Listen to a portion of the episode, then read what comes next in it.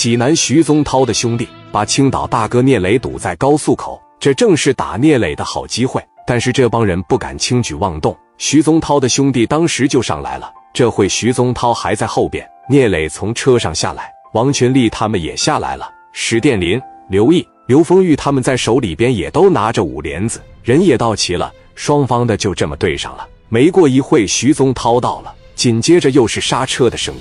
徐宗涛和济南这帮人也愣了愣，来了好几十台车，原来是于飞、张富贵来了，一共一百来号人，可以说是聂磊最核心的力量了。虽然咱人也不少。可对比徐宗涛的人马，确实是稍有逊色。可这不重要，重要的是谁先动手，谁最有优势。你老在这憋着，那你再敢打，你再敢干，绝对是不行。真正的火拼，先下手为强，后下手绝对遭殃。你不把气势打出来，绝对不行。这个时候，徐宗涛在这光个大膀子一摆手，他领来的这几十个也上了。但是咱说了，真正打架，真正的火拼，你光会张牙舞爪可不行。你不会打可不行，于飞他们哥几个配合的就很好，围成一个小三角形，就一直往前干，目的就是为了能安全的先回到青岛，完事以后回来再找他算账。聂磊说：“别陪他们玩了，咱们赶快回青岛。”徐宗涛当时说了这么一句话：“别让他们走，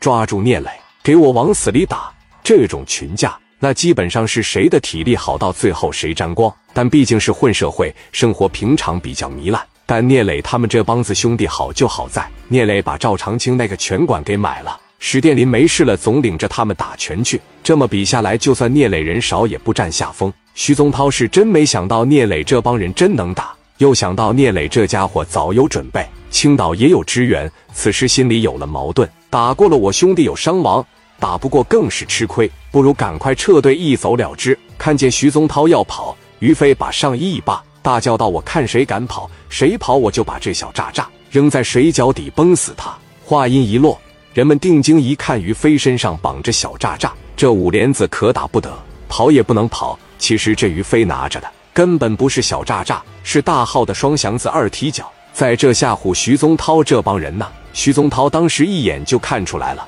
这他妈应该是二踢脚，但是他绝对不敢试，也绝对不敢朝他身上来一枪。万一要是真炸了，死伤惨重了。于飞当时把这个场面给控制住了。徐宗涛扭头上车就要跑，磊哥说了：“别让他走，把他给我抓回来。”于飞当时就从兜里弹出来个打火机，从身上拽下一个管，往手里一拿，说：“你要再往前走一步，这个炸炸我就扔你脚底下。不信你他妈回头看看，你要是上车，我扔你车底下，一下子我给你把车崩翻了。不信你就试试，你他妈给我过来。”这种情况下。